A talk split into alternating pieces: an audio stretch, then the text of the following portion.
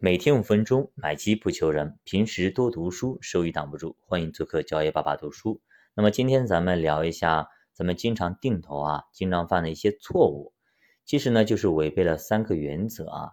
首先，进入右侧不断上涨的时候呢，一路开始定投，结果呢，越投仓位越重，越投成本越高啊。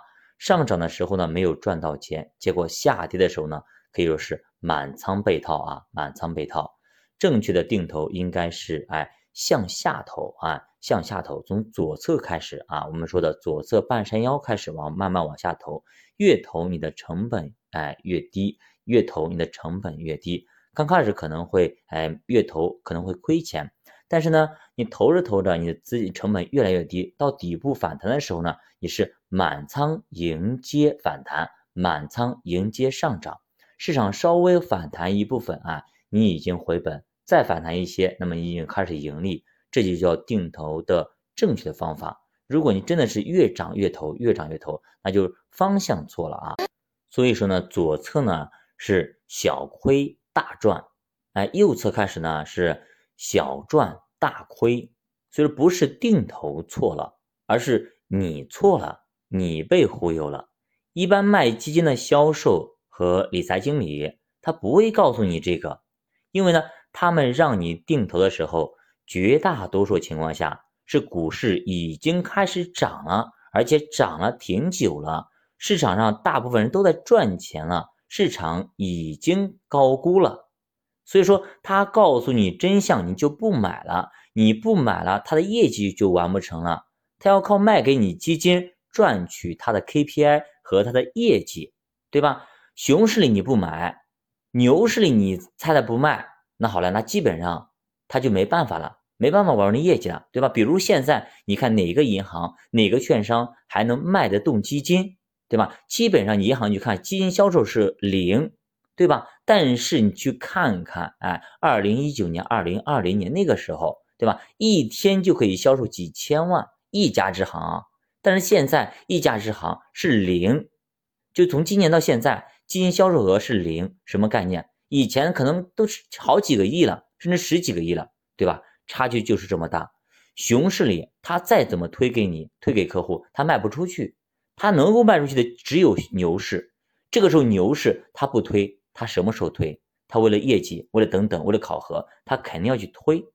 所以说你明白了这个，你就明白了为什么基金经理、包括理财经理、包括券商等等，他们为什么要这么做？因为那么券商一句话叫“三年不开张”。开张吃三年，那么三年不开张，熊市里的不你都没有开张，对吧？那么到了牛市，他们再不去开张一下，那么这家公司就不用干了。那么市场行为决定了，客户喜好决定了，这没办法，也不能去怪谁。所以咱们想要赚钱，咱们不能跟着他们的节奏走。那么至于说为啥要低估才能定投呢？就是因为啊，市场有的时候回撤比较大，跌的时候呢也比较长。如果你的定投开始太早了，那么前面的成本太高，后面呢就很难摊低成本，这叫钝化效应。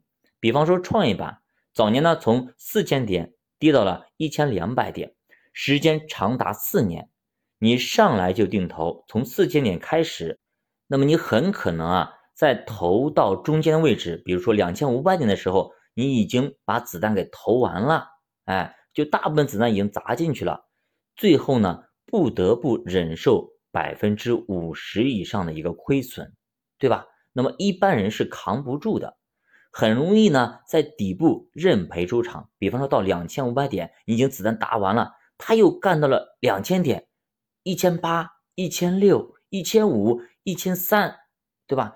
一千二，这个时候你已经疯了，你已经崩溃了，是吧？一般人是扛不住的。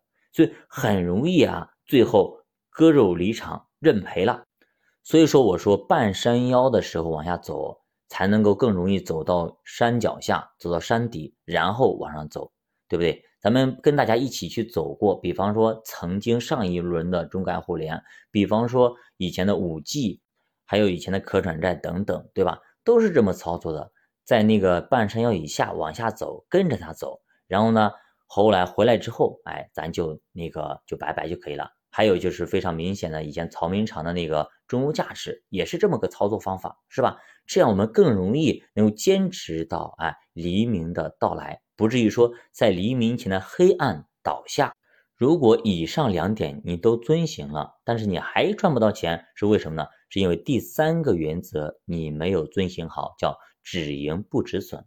到底止盈不止损为什么这么重要？哎，为什么那么讲究呢？到底里边有什么道道呢？我们明天给大家继续接着讲，学霸读书陪你一起慢慢变富。我们下节再见，欢迎大家积极点赞、转发、留言、评论。